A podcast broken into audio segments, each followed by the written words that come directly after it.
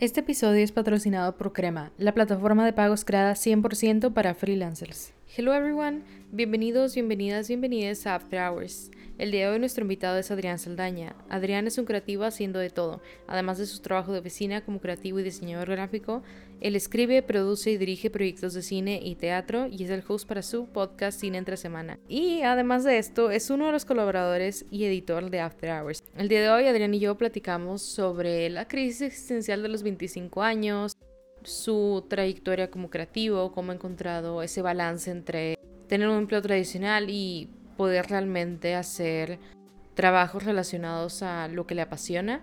Entonces es un episodio que realmente está súper motivacional y que al mismo tiempo, o al menos a mí así me lo hizo sentir como que no soy la única que pasa por todas estas crisis, entonces está muy cool.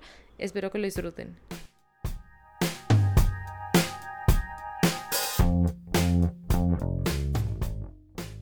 Y Adrián, bienvenido a After Hours.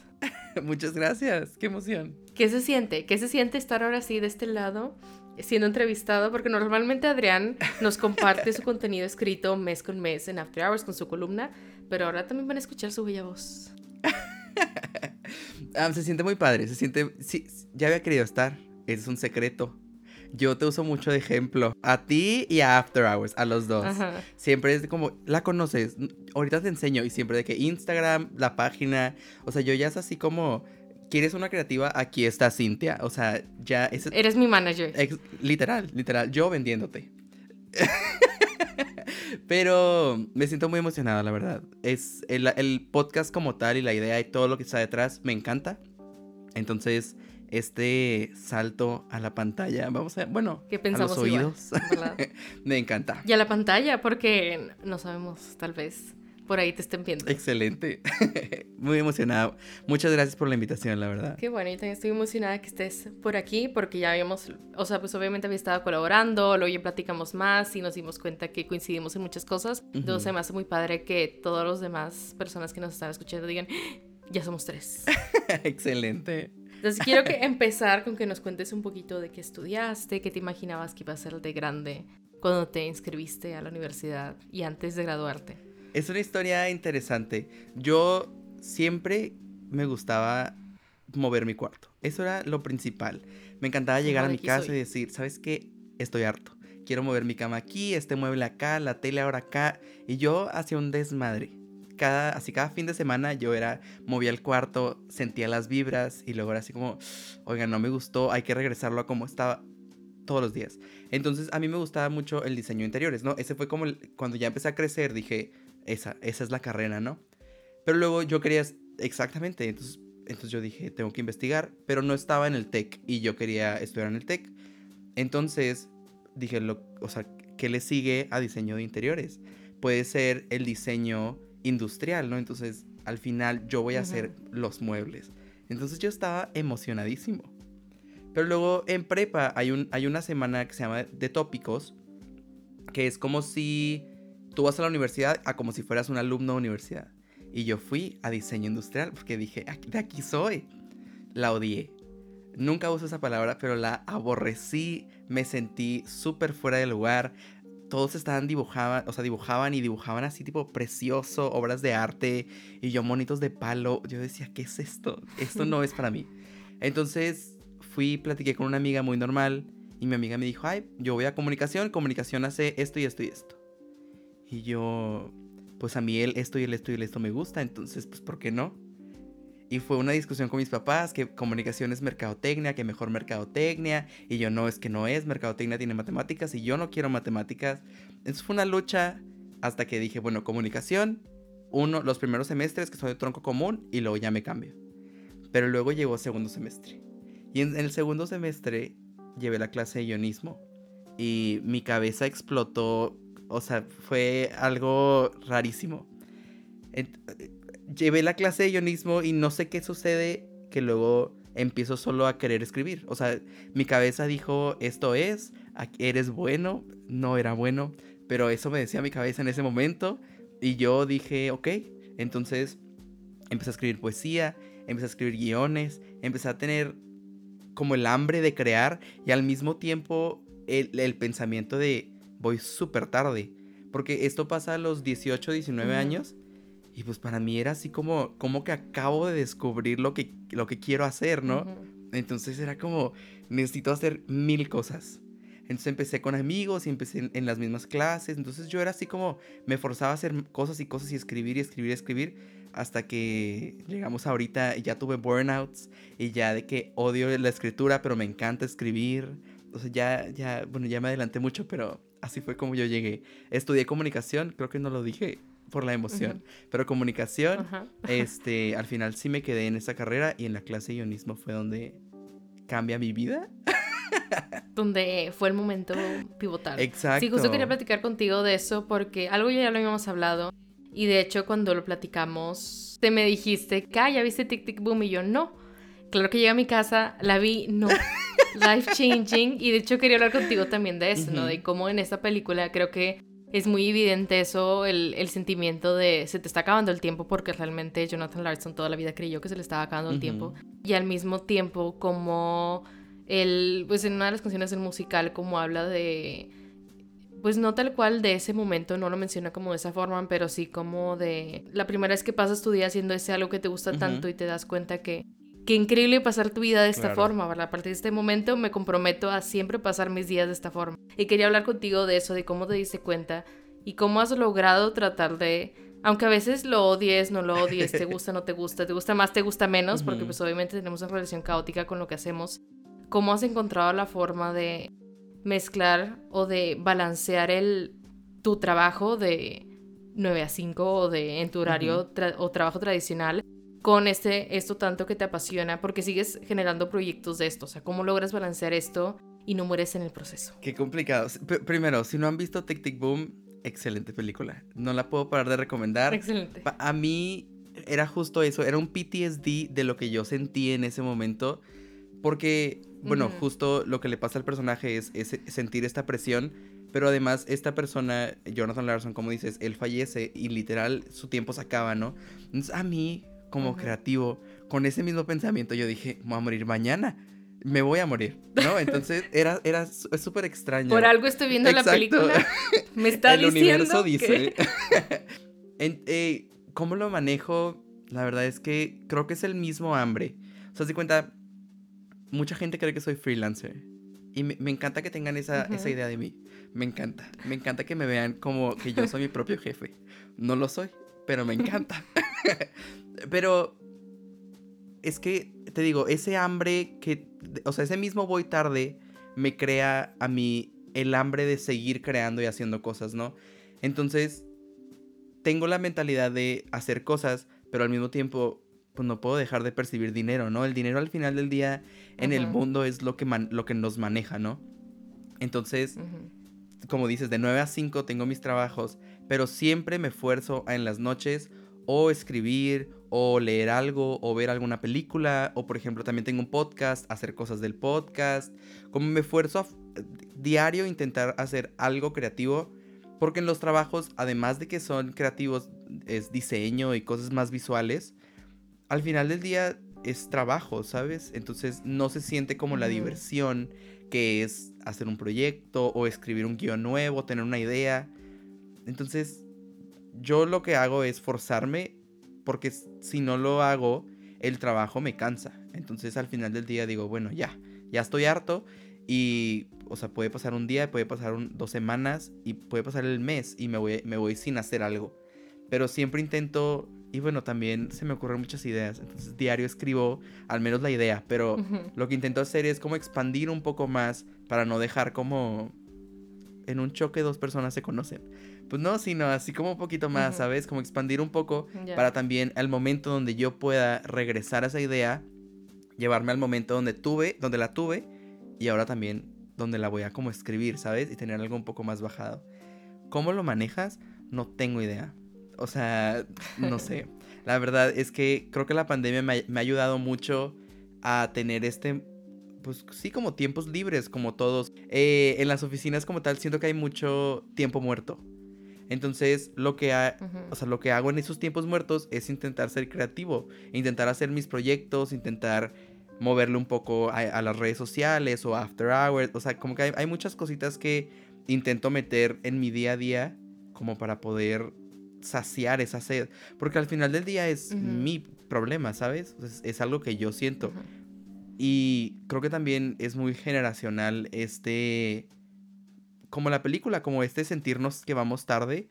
También es todo un tema con las redes sociales y la viral lo viral efímero, o sea, de un día a otro hacerte viral, es como, se me antoja, claro, quiero hacer TikToks, claro, pero en realidad los quiero hacer, no, qué hueva. Pero, ¿sabes? O sea, no sé. no sé. Sí, justo eso te quería decir, ¿no? O sea, donde estabas hablando todo está como que sentimiento se te va a acabar el tiempo. Es, creo que es algo muy generacional, como tú dices, que a lo mejor empezó con la generación, hablando de la película de él. También yo creo que entra la pregunta de qué es el éxito, ¿verdad? Claro. El éxito son los followers, el éxito es el dinero, el éxito qué es y cómo lo define cada quien y cómo lo estamos viendo o cómo estamos percibiendo lo que alguien más decide estar publicando. Porque tú mismo decías, la gente cree que soy freelancer y no lo soy, pero qué padre que me perciban de esa forma. Tengo muy presente la primera vez que sentí que iba a tardar el mundo. y no tiene sentido porque ni siquiera me quería dedicar a eso. Fue que Lord se ganó un Grammy y Lord tiene mi edad.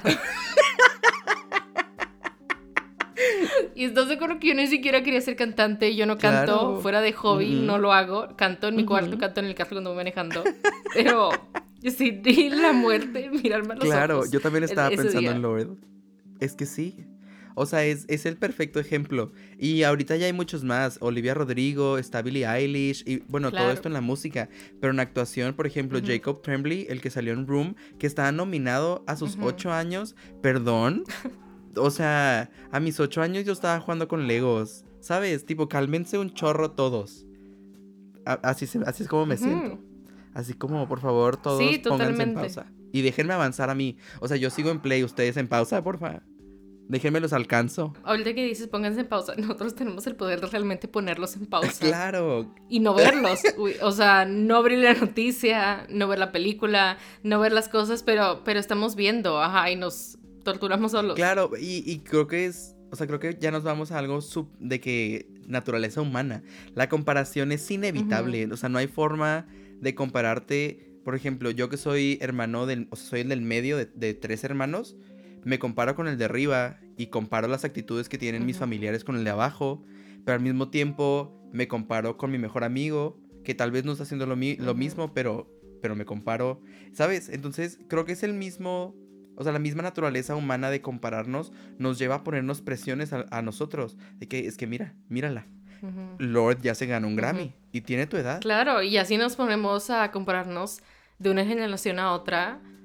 A mi edad, mis papás ya se habían casado. Yo acabo de cumplir 25 y pensé lo mismo. Mi mamá ya tenía un hijo.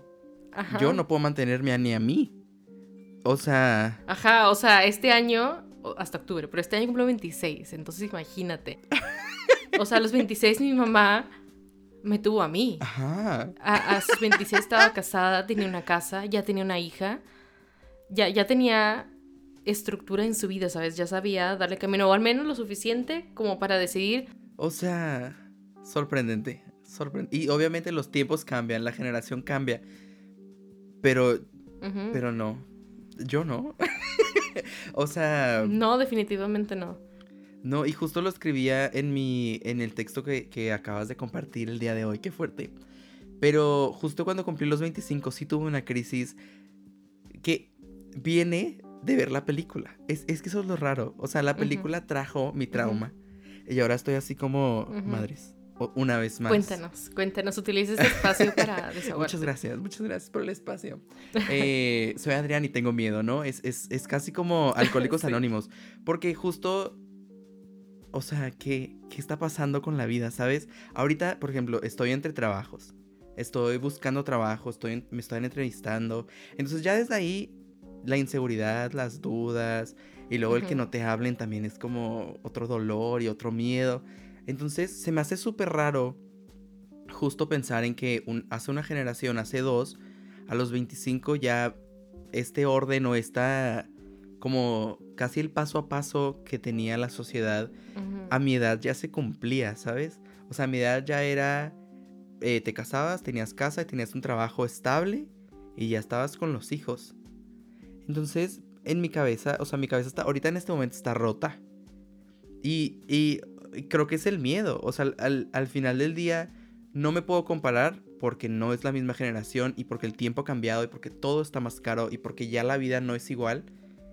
Pero al final del día, o sea, me sigo comparando, ¿no? O sea, y es el mismo miedo de, pues es que ellos ya la, tenía, ya la tenían hecha a mi edad y yo aquí estoy, apenas viendo qué hacer, apenas queriendo hacer, ¿sabes? O sea, apenas estoy, si nos vamos a un Lego, yo estoy abriendo la bolsa y estoy tirando todas las piezas al suelo y ellos están siguiendo las instrucciones. Es súper raro. Voy a tener un breakdown. Se cancela el episodio, oigan, ya se acabó. Así como tú creo que la mayoría de las personas con las que he hablado, no en el podcast, sino que amistades o así, que más o menos de la edad, creo que todos estamos igual. O sea, que si a lo mejor hace 10 años me hubieras preguntado cómo te veías, te podía decir una respuesta de me veo en una oficina y yo vestida no sé cómo. Y quién sabe qué estaba haciendo, pero me veía en Mujer Triunfante, ¿verdad? Miranda Priestley. y ahorita si me dices cómo te ves en 5 o 10 años, no, no tengo la menor idea. O sea, sé lo que me gusta hacer, sé lo que no me gusta hacer, pero no te puedo decir en qué empresa, en qué puesto. O que es más, ni siquiera me gusta pensar en la idea de voy a estar trabajando. Una amiga me decía de que es que vas a trabajar los próximos 30 años y yo, ¿qué? o sea, yo entiendo que es un mundo capitalista y que tenemos que trabajar y obviamente me gusta lo que hago, me gusta la publicidad, me gusta Travis, me gusta todo esto, pero al mismo tiempo siento que ya hablando por generación o tratando de generalizar el pensamiento de la generación, es que creo yo que valoramos más el tener una vida un poquito más integral y que no gire todo en torno al trabajo, sino que tienes una vida social, tienes tu familia, tienes que salir y disfrutar del sol, o sea, haces ejercicio, meditas, haces otras cosas que te componen como persona y no solamente eres tu trabajo, que es lo que uno normalmente está luchando por tratar de, no sé, de, no sé si es evitar la palabra, pero creo que estamos volviendo a definir quiénes somos y no automáticamente decir, hola, soy Cintia, soy publicista, sino que hola, soy Cintia y qué más insertas aquí, ¿verdad? no soy publicista y no soy freelance y no soy fotógrafa, ¿qué soy? Si no soy ese, esa profesión o eso a lo que me dedico. Claro, y bueno, o sea, es que, como dices, al final es, es lo capitalista y el capitalismo lo que nos mueve, o sea, porque también cada conversación que tienes, al final intenta sacar tu trabajo o intentas así como, es que tú conoces a tal, ¿no? O sea, como que también ya nuestra mentalidad y nuestro chip se va muy directo a eso, pero porque al final lo que queremos es triunfar, ¿sabes? Ya sea siendo publicista, ya sea siendo diseñador, ya sea teniendo un podcast, al final buscamos, y, y siento que más los creativos, o al menos yo, siempre siento la necesidad de que alguien más me valide, y a mí, por ejemplo, el hecho de que me den un like o que me escuchen en el podcast es como, ah, súper, de que les gustó lo que dije, ¿no? De que excelente. No es que tenga duda de sobre mi talento o, o tal vez duda sobre el episodio X que subí, ¿no? Pero si yo pienso que es chistoso, la gente no, tal vez no, ¿sabes? Entonces sí creo que es muy, es muy raro el, por ejemplo, incluso la pregunta de los 10 años, a mí me partes, no te podría decir que ¿sabes? Este, pero creo que tienes mucha razón en cuanto a que hemos cambiado a... Ahora somos integral y también creo que nos preocupamos por nosotros.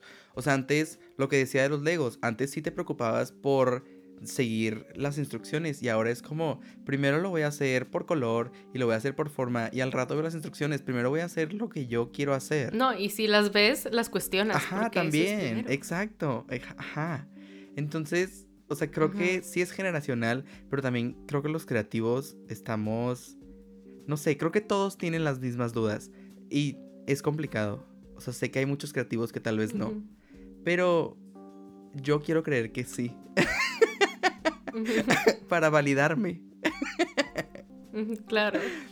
Sí, creo que tal vez lo notamos más con o entre creativos con las personas creativas porque siento que de cierta forma mucho de lo que hacemos viene de lo que estamos sintiendo, lo que estamos viviendo y nuestra forma también de procesarlo. Entonces, por lo mismo, es que muchas veces a lo mejor estamos en crisis o estamos con todos estos cuestionamientos existenciales porque entre que lo estás usando al amor para crear algo, para inspirarte algo, pero al mismo tiempo te diste cuenta de otra cosa que no habías visto y es como que está, eh, maraña de cuestionamientos y de preguntas y de dudas que pues a quién vas y se las haces. Porque a lo mejor ni siquiera en tu familia, por ejemplo, hay alguien que se dedica a lo que tú haces o que, tiene un camino similar al tuyo, inclusive en tu grupo de amistades. Eh, tratar de encontrar entre que se balance y, y hablarlo y desahogarme, pero al mismo tiempo es tratar de yo darle estructura a lo que está pasando y entenderlo. Claro. Pero al final, en realidad lo necesitamos entender, ¿sabes?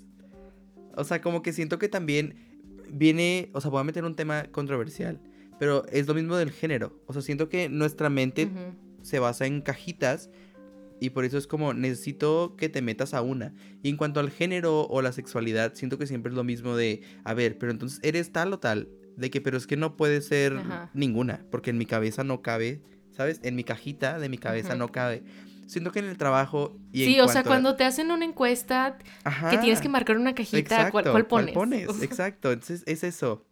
Y siento que en cuanto al trabajo es lo mismo, de que un trabajo remoto, un trabajo freelance, un trabajo X, siento que a veces queda en el aire y, es, es una misma presión la que nosotros nos ponemos para definirlo. Porque al final necesitamos que caiga en una cajita. Porque es como dices, luego qué voy a decir hola, soy Adrián y soy, eh, no tengo idea, ¿sabes? Y pero creo que también... Estoy en construcción. Exacto, y, es lo que iba a decir, justo, creo que, y creo que está bien, o sea, creo que está bien no tener idea, creo que está bien decir, la neta, no, o sea, no sé, no sé cómo me va a presentar, soy Adrián, hazme preguntas si me quieres conocer más, pero la neta, no tengo la más mínima idea, porque, o sea, en realidad no la tengo. Y, Porque la verdad no te puedo contestar no te puedo contestar. Hace poco estaba viendo una serie y a una chica le preguntaban, y bueno, ¿qué, qué, qué eres? ¿Quién eres? Y la chava tuvo un, un, meltdown justo y decía, es que no tengo idea. No tengo idea quién soy. ¿Qué, qué pregunta tan pesada para empezar a conocernos, ¿no? Porque decía, es muy diferente cómo estás, en qué trabajas, a quién eres, ¿sabes? Cuéntame de ti. Entonces yo, yo en mi cabeza creativa dijo, no, por favor, aquí no. no, no empecemos. Nos estábamos distrayendo con la serie. Exacto, ¿Qué pasó? exacto. Pero sí, creo que creo que debemos de trabajar en, en aceptar el miedo y esa inseguridad de, de no tengo idea, de tal vez en cinco años voy a estar trabajando en una oficina, pero tal vez lo odie, ¿sabes? Algo, algo interesante de eso es que yo y mi creatividad y mi todo sí estuvo en una oficina, en un corporativo. Yo sí estuve en un corporativo, trabajé seis meses ahí. Eh, y era súper raro porque, o sea, yo, yo, yo me encanta vestirme. Entonces yo llevaba de que mis pantalones doblados, sin calcetines, una de que chamarra, pero tal vez con las mangas dobladas, un suéter. Entonces yo, de que mi formal no era el formal de la empresa básicamente. Entonces, era súper raro porque todo era gris, todo era beige, era todo por cubículos. Mi equipo, al menos comunicación, estaba tipo por, todo el piso, entonces no estábamos juntos. Entonces era bien raro y en realidad me fui apagando. O sea, yo sí, para los seis meses, sí decía, ya, o sea, ya estoy hasta el tope del trabajo, ya no, es, o sea, no puedo hacer nada por fuera porque llego muy cansado, llego muy fatigado, pero no es una fatiga de hice mucho, porque al final estás sentado en tu computadora. Era una fatiga de el espacio, o sabes, como el espacio y no sé si las vibras, el aura, lo que sea, o sea, que es muy pesado. No había ventanas y si sí había ventanas estaban con un tinte eh, oscuro para que no se metiera el sol, bueno, el calor del sol. Entonces, en realidad, era un ambiente que te encerraba súper raro y a mí se me fue apagando mi creatividad. por ejemplo, yo igual, en la pregunta de 10 años, yo sé que regresé a temas, pero en la pregunta de 10 años, yo dije, de, yo decía, en una oficina, tal vez siendo director, tal vez así como el top, top, top, a mí me van, ¿sabes? De que yo y mi equipo me van a respetar, no sé qué.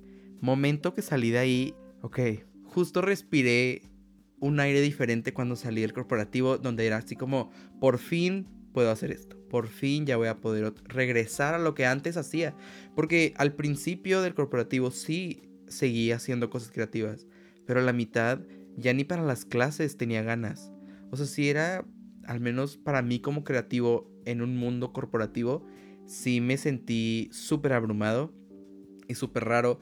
Y creo que eso también cambió mucho mi perspectiva de, bueno, hablando de la pregunta de los 10 años, pero también fuera de eso, ¿no? De es que ahora ya no sé cuál es mi futuro, ¿sabes? O sea, de que obviamente una oficina y el espacio, pues sí me veo en una, pero ya no es corporativa, ya no es vestido formal, ya no es una dirección, ¿sabes? O sea, como que todo cambió cuando entré al corporativo y, y es súper raro porque ahora, como dice, o sea, digo, como estábamos diciendo, ahora todo está en el aire. Ahora el futuro que yo tenía en mi cabeza ya no es y entonces ahora está flotando por ahí una idea de, bueno, tal vez tengo una oficina y tal vez haga esto, ¿no?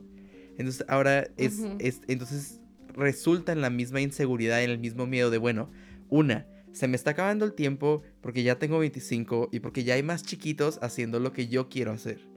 Y luego dos, mi futuro que pedo, ¿sabes? De que ya no existe. Entonces es bien raro. Estoy así en la crisis por todo lo que estamos diciendo. una disculpa, una disculpa. Pero es que creo que nosotros, al menos creativos, o nosotros los jóvenes, o nuestra generación, no sé cómo generalizarlo, aunque he estado generalizando todo el episodio, pero en este momento, o sea, creo que estamos pasando por el momento justo en donde podemos decir, ¿sabes qué? X, aquí voy a estar, voy a vivir día a día y voy a buscar hacer lo que me gusta. Yo, por ejemplo, lo que quiero hacer es cine, eso es mi top y eso es lo que me muero por hacer. Pero, por ejemplo, el miedo me ha parado en seco para buscar trabajo en Ciudad de México, por ejemplo.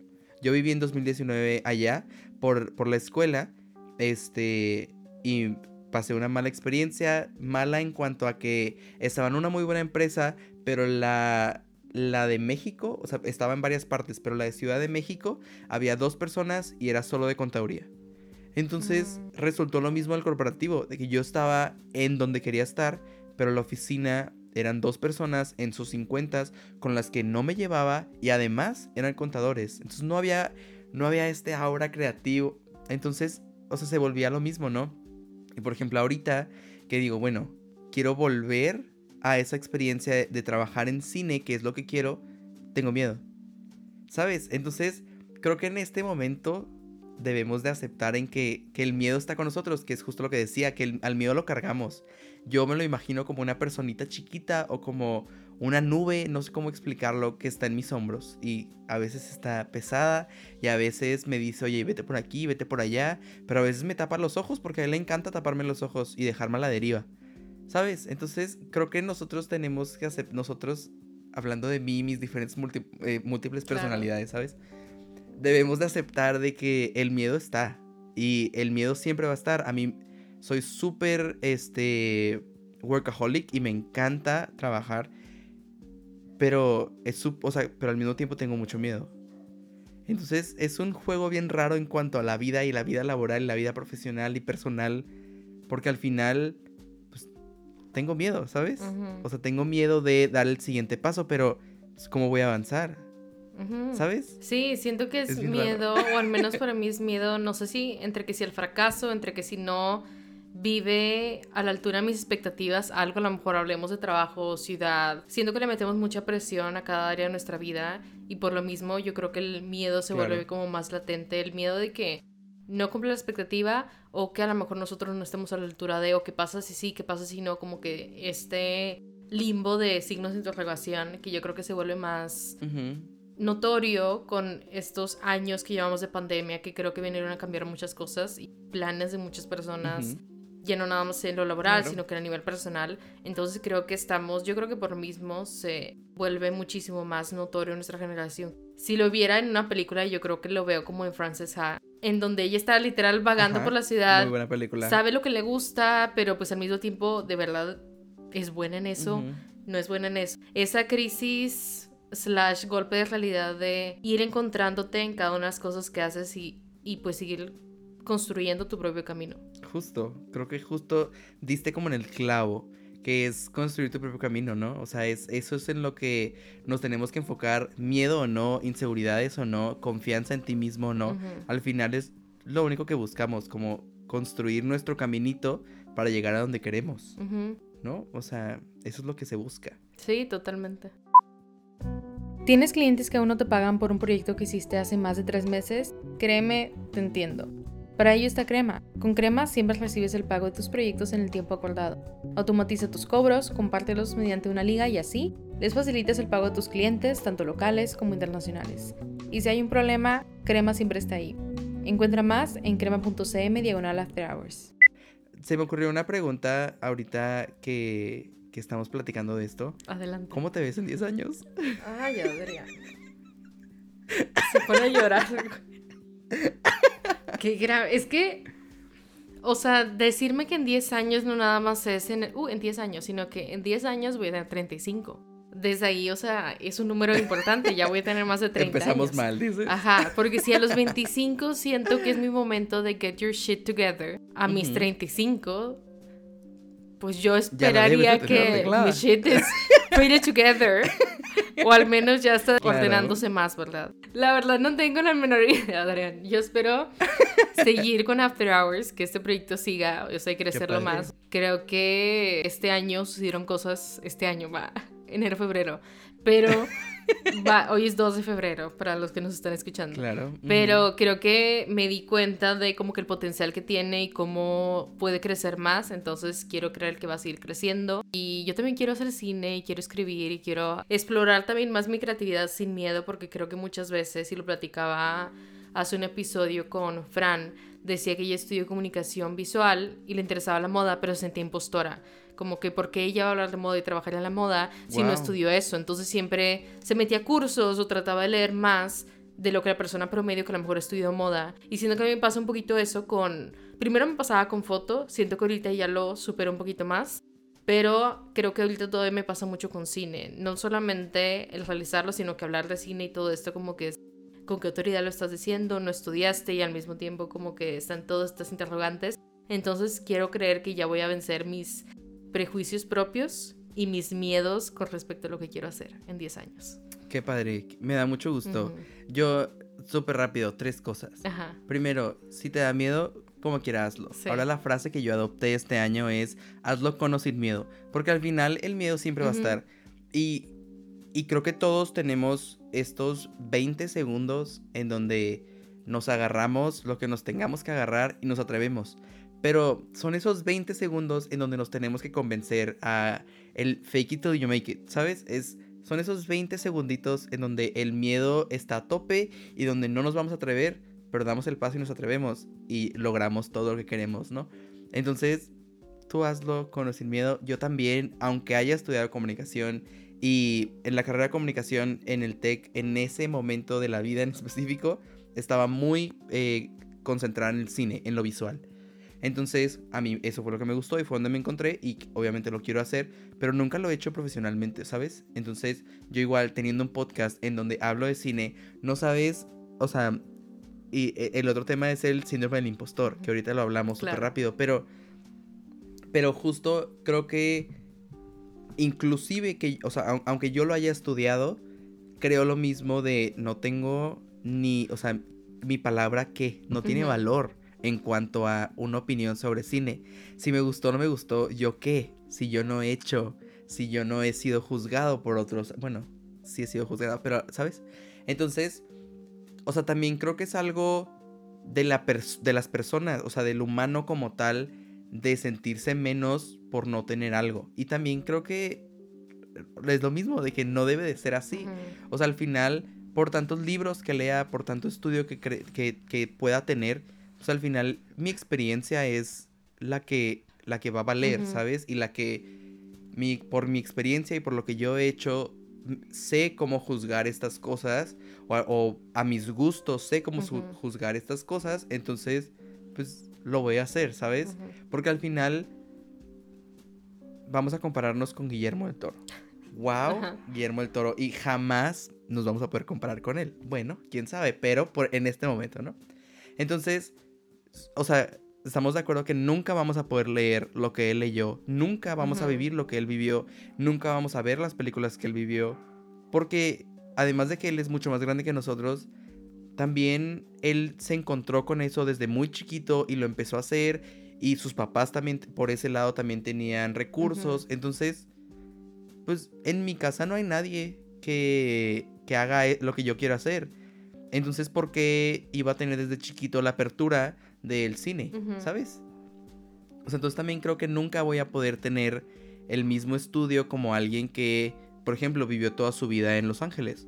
Billie Eilish, de que jamás la voy a poder alcanzar, aunque es menor que yo, porque la güey vivió en Los Ángeles, sus papás siempre fueron músicos, entonces esa apertura rápida de a, temprana edad que la gente puede tener, pues yo no lo tuve, entonces yo me tengo que abrir las puertas y tengo que tocar, y si no hay puertas son ventanas, y si no hay ventanas, pues en el tráfico, en el carro, o sea, a ver, ¿sabes? A ver de dónde aparecen. Pero yo las tengo que buscar y no, no me las abrieron. Y ahí viene y ahí entra el síndrome del impostor. Para abrir una pinche puerta con, el, con el síndrome del impostor. Está cabrón. Cabrón. Sí, ayer estaba viendo. Me gusta ver las entrevistas de Actors and Actors, de que. de Hollywood Reporter y de Vanity Fair y así, fan de toda la vida. Ayer estaba viendo una de Jessica Chastain con Rita Moreno y me llamó mucho la atención que cuando pues hacen otra vez West Side Story y la hablan a Rita Moreno, ven al proyecto y dice ella, o sea, todavía ella en eminencia Rita Moreno, dice, es la primera vez que lo he hecho, me tuve que tragar mi miedo y le dije, ¿sabes qué? Gracias, pero yo no, yo no hago cameos. Yo no hago cameos. Dice, y oh, Steven Spielberg es así como que mi ídolo, dice, es mi director favorito. Y estaba Jessica Chastain de que, ¿qué? Y que Steven Spielberg automáticamente fue de que no, no, no, no, estamos escribiendo una parte, una parte para ti y ya le explicó más, ¿no? De la película, bla, bla, bla. Pero tú dices, ¿cómo, o sea, ella, que uno la ve así como que toda esta carrera que ha tenido y que ha estado en la industria y todo esto, pues todavía sigue pasando por momentos así, que no va a pasar uno todavía por momentos como ese, ¿verdad? En su vida diaria, que apenas vamos comenzando en esto que queremos dedicarnos o que al menos ahorita queremos dedicarnos. Claro, y también creo que, por ejemplo, los nos, yo los sufro. A mí el que me niegues, el que me digas que no, o sea, batallo. Es como, bueno, aquí se acaba nuestra amistad, me voy a dormir por dos semanas y al rato nos vemos. Eh, o sea, es súper exagerado, pero, pero creo que también en estas carreras los nos son la manera, es el modus vivendi, ¿sabes? O sea, es, como la gente se maneja. Exactamente. Entonces, también es súper pesado ese pensamiento de me voy a meter a esta industria en donde no hay nada controlado. Y yo, que me encanta el control, no hay, no hay forma de tener control. Vas a vivir de nos y de cachetadas y de que te roben ideas o cosas. y, al final, aunque tal vez te encuentres con, con tu grupito que sí es muy chido, al final la industria es súper pesada y te quieren jalar hacia abajo para ellos subir, ¿sabes? Entonces, es como estás preparado verdaderamente para para esto? O sea, es el mismo miedo que nos cargamos de, por ejemplo, porque estamos hablando de que la industria está complicada, de que ni estoy en la industria ni sé. ¿Cuál es la industria? Pero, se ve. Ajá. la percepción. Exacto. Pero ya tengo miedo de que me van a, me van a robar, de que me van a bajonear. Pero es que siento que al mismo tiempo, o sea, la industria la creamos nosotros, la creamos tú y yo, la creamos todas estas personas que estamos alrededor, la creamos los colaboradores de After Hours, la creamos todas estas personas que estamos comenzarlo, por así decirlo, ya sea que estamos estudiando, que estamos recién graduados, que estamos en los primeros años.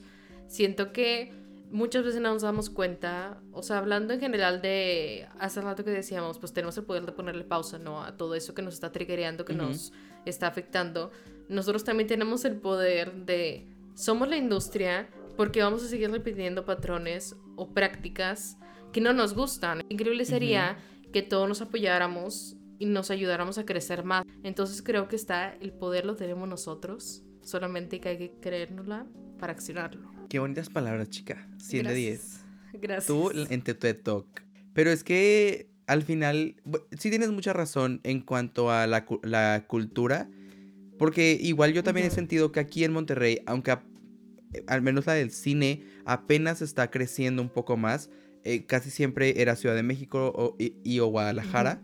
En Guadalajara casi siempre es como la parte de animación, pero está creciendo ya también más. Y aquí empezó a, crecer más ya por varias películas. Tenemos la de Netflix, que no me acuerdo cómo se llama, pero es como un gran ejemplo de la primera gran película y gran producción que se, que se hizo aquí. Y creo que este... Ya no estoy aquí. Ándale, ya no estoy aquí. Esa, mira. Y, por ejemplo, justo está empezando, pero todo sí es como, oye, bueno, necesito esto y esto y el otro, puedes, te, o sea, te quieres unir al equipo, qué onda, hacemos esto, esto y el otro. Yo creo que sí tienes mucha razón en cuanto a que sí está cambiando la industria, porque también creo que nosotros como creativos sabemos lo complicado que es, o tal vez que era o que fue, y como batallamos tanto en llegar, tal vez queremos así como de que tú no batalles tanto, vente, yo, yo te ayudo, yo soy tu guía, yo te abro las puertas. Es muy padre que a lo largo de los trabajos, experiencias laborales que has tenido, una te diste cuenta que el mundo corporativo lo tenías idealizado y que tal vez no era lo tuyo. Y luego también te diste cuenta que ser freelance o menos ser freelance de tiempo completo, pues tampoco, porque era demasiado, pues como que campo abierto, demasiados interrogantes, demasiadas posibilidades. Inseguro, en realidad al final es inseguro. Porque no hay nada, o sea, no hay nada seguro, no hay una paga mensual. Y a mí eso me relaja. O sea, el que el saber que a los, los 15, los 30, dinero va a llegar, me... Ah, uf, yo relajado. Porque el tema con el freelance es eso. Pero regresamos al mismo tiempo. Hay que aceptar que también es una súper buena forma de trabajar. O por ejemplo, un trabajo remoto es una súper buena manera de trabajar, de empezar tu propio negocio y de hacer lo que tú quieras hacer. Porque, pues al final Tal vez yo me encontré con que un trabajo, entre comillas, formal, sí me gusta, pero en realidad me la vivo molesto. Y me la vivo pensando en que se me está acabando el tiempo. Y me la, me la vivo me la vivo forzándome a escribir cuando esa es mi pasión y cuando eso es lo que quiero hacer al final, ¿sabes? Entonces, ¿por qué no buscar algo que me dé lo que me relaja los 15 y los 30, que tal vez es inseguro y que tal vez esa cosa como que de repente es mucha, de repente es poca, de repente no hay, pero estar haciendo y vivir de lo que me gusta, ¿no? Esa es otra pregunta que ahí está así, como se repite en mi cabeza. pero luego regresamos al miedo. O sea, esa es la, lo, lo, que circula mi vida, yo creo. Es darte cuenta de quieres meterle presión a eso que te gusta, que te apasiona, la presión del el dinero ¿O prefieres que se quede como un escape y que la presión del dinero la tenga algo que a lo mejor no es tu pasión, pero con el disfrutas hacer, igual estás haciendo, eres bueno y lo haces? Creo que es el encontrar o el balance o el decidir una o la otra y vivir con las consecuencias de tu decisión. Claro, y al final creo que esas consecuencias son las que, en, ¿sabes? En 10 años las voy a estar sufriendo, ¿sabes? Sí, Así me veo. No, y tal vez no son sufriendo en negativo, sino que realmente dices, órale, pues. Exacto. O sea, porque yo sí creo que las decisiones que tomamos, pues al menos son más acertadas para el momento, ¿verdad? Entonces, no hay malas decisiones. Me gusta creer a mí, porque si no me volvería loca, verdaderamente. Pensando en los hubieras. Claro. Pero sí, creo que cada paso que damos es un paso eh, correcto, como dices. O sea, al final no podemos en un futuro juzgar a nuestro pasado por haber tomado la decisión, porque al final nos, nos llevó a donde queríamos estar y nos llevó a donde lleguemos, ¿sabes? Pero por ejemplo, algo interesante, regresando a Tic Tic Boom, por ejemplo, el mejor amigo. El mejor amigo decidió aplicar su creatividad y su pasión a un trabajo corporativo. Y, lo, y ganaba mucho dinero y lo hacía muy bien. Pero a comparación de Jonathan Larson, que decidió ser creativo 100% y no ganar dinero, o sea, no, eh, pues sí, no sufrir o no, eh, le dio prioridad a su arte antes de a, como su vivienda. Sí, sí, sí. También esa es otra, lo que dices, es otra vida completa y es otra decisión tomada que también puede ser. Yo tengo muchos amigos que estudiaron la misma carrera que yo y ahorita están, o sea, están haciendo comunicación interna, que es todo lo contrario a lo que nos enseñaron. Y está bien, y está súper padre, y ellos se ven felices. Y qué bueno, me da mucho gusto por ellos. Pero en realidad no me interesa. Pero en realidad yo no me veo en, en ese corporativo, en esa empresa. Yo no me veo entrevistando a gente en RH. Yo no me veo haciendo correos para que todos se enteren de lo que está pasando. Yo no me veo haciendo boletines yo me veo sufriéndole. Siento que en el momento en que te das cuenta de que no pasa nada que estás tomando una decisión distinta al status quo, al, al lo seguro, lo tradicional, es que tienes más paz. O sea, yo no, no me puedo dejar de comparar con esa amiga que entró a un corporativo que ahorita es, es directora de RH. Qué padre, qué padre que lo eres y qué padre que lo estás logrando y qué padre que tal vez ganas 80 mil pesos. Me encanta. Pero yo quiero sufrirle, o sea, pero lo que yo quiero hacer es totalmente lo opuesto a lo que tú quieras hacer. Y tal vez tus 80 mil en un mes yo lo hago en un año. Pero está bien, porque yo lo que quiero hacer es... O sea, pues no, obviamente no es sufrirle, ¿verdad? Pero estoy hablando como que mis sueños tal vez son más inalcanzables en el momento. A que, a que tu puesto en, en la empresa, ¿no? Porque sí, claro que yo ahorita que estoy entre trabajos, entrevistas y demás, obviamente veo puestos en empresas súper corporativas y digo, ¿será el momento donde me atrevo a pisar otra vez un corporativo? donde, porque es lo mismo, los 15, los 30, sé que va a haber dinero y sé que en el corporativo se paga muchísimo más que tal vez en una agencia de publicidad o que tal vez en un freelance. Entonces, ahí es donde uno toma la decisión de, bueno, entonces, me baso por el dinero, me baso por mis sueños, me baso por lo que quiero. Entonces... O un mix de todo. Exacto, o un mix de todo, como en este momento yo. y en este momento yo también. claro. Claro. porque así es, y así es la vida, y está bien raro, porque también no me puedo comparar con alguien que no estudió comunicación, ¿sabes? O sea, yo no me puedo comparar con el ingeniero que el ingeniero web, que por ejemplo a él le pagan 80 mil pesos por un proyecto. ¿Sabes? No, no, no existe punto de comparación, pero, pero hay punto de comparación porque, porque, porque, porque a mí no me van a pagar por un diseño 80 mil pesos. Ah, chis. Mi trabajo vale igual, son mis mismas horas, pero en realidad no se vale igual. Entonces, yo, Adrián Saldaña, elijo sufrirle y tal vez no ganar tanto dinero y tal vez pararme un poco en cuanto a mis gastos y en cuanto a mis sueños, pero para al final poder lograr lo que quiero hacer y escribir para vivir y que me reconozcan por, por mi trabajo creativo y por ser quien soy. Y sé que me voy a tardar. Pero sabes de que estoy dispuesto a... De que sí, sí, sí cargo al miedo en mis hombros. Y ahorita me está tapando los ojos y no tengo idea de dónde voy. Pero me encanta también. Es bien raro. Qué bello, muy bien. Creo que excelente forma de terminar la primera sección del podcast porque ahora estamos tirando una nueva parte en cada episodio. Oh que son preguntas rápidas que le hacemos a todo el mundo. Oh, no. Unas más rápidas que otras. okay. La primera es ¿qué haces cuando tienes un bloqueo creativo? Me esfuerzo, me esfuerzo a escribir. Yo creo que tienes que forzarte y sacar todo y luego vas a mejorar. Al menos, por ejemplo, en mi caso, que es la escritura, siempre pasa por, un, por una reescritura pero el momento que llegas a un bloqueo creativo, sigue, sigue sacándolo. Porque al final vas a acabar con un algo que luego vas a modificar para llevarlo a la perfección.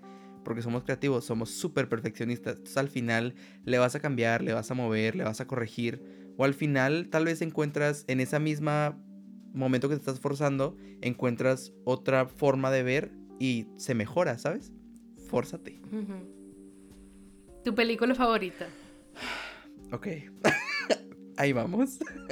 De, mis películas favoritas, eh, es una que se llama The Intern. en español no sé cómo se llama, pero sale en Hathaway y Robert De Niro. Mm, no es una película para nada creativa ni así que descubrió el hilo negro, pero esa película se me hace el epítome de una buena amistad, de, de la nostalgia, me recuerda mucho a mi abuelito, me recuerda mucho a mi mamá. Entonces, para mí es como la película perfecta para así como un momento lluvioso o tal vez para un domingo que no quiero hacer nada. Esa es como la película que siempre me, hace reír, siempre me hace sentir bien y digo, algún día voy a hacer una película como esa. Qué bello. ¿El último libro que leíste, Adrián? no leo mucho, pero el último que leí fue de Arranberry, el, todo el caso de la casa Arranberry, la leyenda aquí de Monterrey, porque quiero trabajar algo, algo por ahí. Uh, exclusiva. bueno, luego nos compartes lo que estás haciendo. Si no te dedicaras a lo que haces actualmente, ¿qué estarías haciendo? Mi familia, desde mi abuelito y mi mamá, tienen negocios. Entonces, estaría ayudándoles de alguna manera por ahí. O me estarían forzando a iniciar un negocio. Ok. que aún lo hacen, la verdad. Aún lo hacen. Pero. Te vas por otro lado. ¿Qué consejo le darías a alguien que se quiere dedicar o va iniciando en la industria creativa? Este. Ay, no sé. No sé qué le diría. Eh, creo que confiar en ti. Creo que eso es lo, la mayor cosa.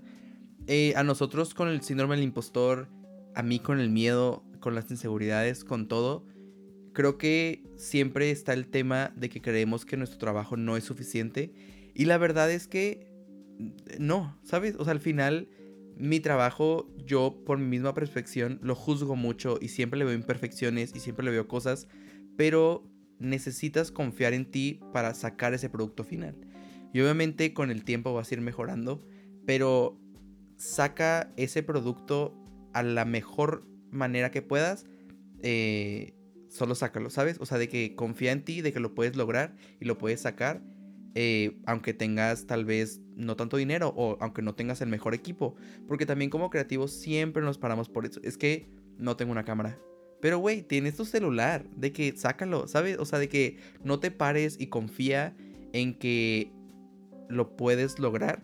Y bueno, también siempre haz. A mí eso siempre me sirvió. Nunca pares por eso, de que porque no tienes o porque te falta, sino sigue haciendo para que luego cuando tengas tu nivel de producto y de entrega sea mucho mejor a que te estuviste esperando hasta tener la, la cosa X y apenas vas a iniciar, ¿sabes?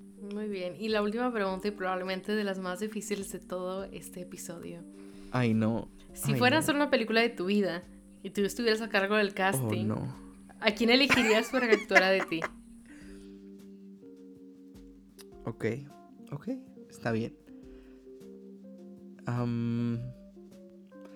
me, me gustaría creo que me gustaría alguien que nadie conoce, como tal vez que sea su primer película, porque también, o sea, darle la oportunidad. Proyectándose. no, pero, exacto, claro, claro, obvio. No, pero, o sea, creo que sí me gustaría que la persona que me actuara también viviera por mi papel como ese sufrimiento por ajá, o sea, ese pensamiento que tengo de hay que sufrirle para llegar, o sea, creo que si esa persona lo está intentando y nadie le abre las puertas y en mi película le abren la puerta, creo que también estaría súper padre. Obviamente también te podría decir de que cualquiera de euforia, mujer o hombre, cualquiera. ¿Sabes? O sea, te podría decir tal vez muchos ejemplos, pero siento que, que ninguna respuesta me va a saciar y la, la de un desconocido me encanta. Muy bien. Estamos súper para platicar contigo, Adrián. Dinos en dónde podemos encontrar a ti y a todos tus proyectos, incluyendo tu podcast, porque tú también tienes podcast para que todo el mundo vaya y lo escuche. Sí, me encantaría. Eh, Adrián PSRDZ en todos lados. Este. O también mi página web, adriansaldaña.mx. Ya con eso encuentras todo. Wow, yo, el más punto MX, dices tú. Este, mi, mi podcast se llama Cine entre semana. Hablamos de películas y series que estamos viendo. Este, y ya me la paso extra bien y en este momento estoy muy feliz. Te agradezco mucho por invitarme, por hacerme parte de como la familia ahora no solo del behind, sino del frente claro. del podcast. Me encanta tu proyecto, me encanta lo que estás haciendo y también me encanta que vamos a vivir muchos logros juntos. Sí, claro que sí. La verdad, yo también estoy súper contenta de que ahora sí ya te tengo también aquí frente a la cámara grabando que te van a poner a escuchar todos platicar también, porque está muy padre pues leerte obviamente, pero qué padre que te puedan escuchar y que puedan también pues aprender algo de lo largo de tu experiencia y que se puedan yo creo que sobre todo identificar con cada una de las cosas que fuimos diciendo, que creo que es lo más importante en este mundo, el saber que no estamos solos en lo que estamos sintiendo y que podemos salir adelante. Espero que hayas disfrutado del episodio del día de hoy. Si te gustó lo que escuchaste, suscríbete en Spotify, déjanos un review en Apple Podcast. Todo esto nos ayuda a llegar a muchísimas más personas. Muchas gracias por estar aquí y te espero el próximo episodio.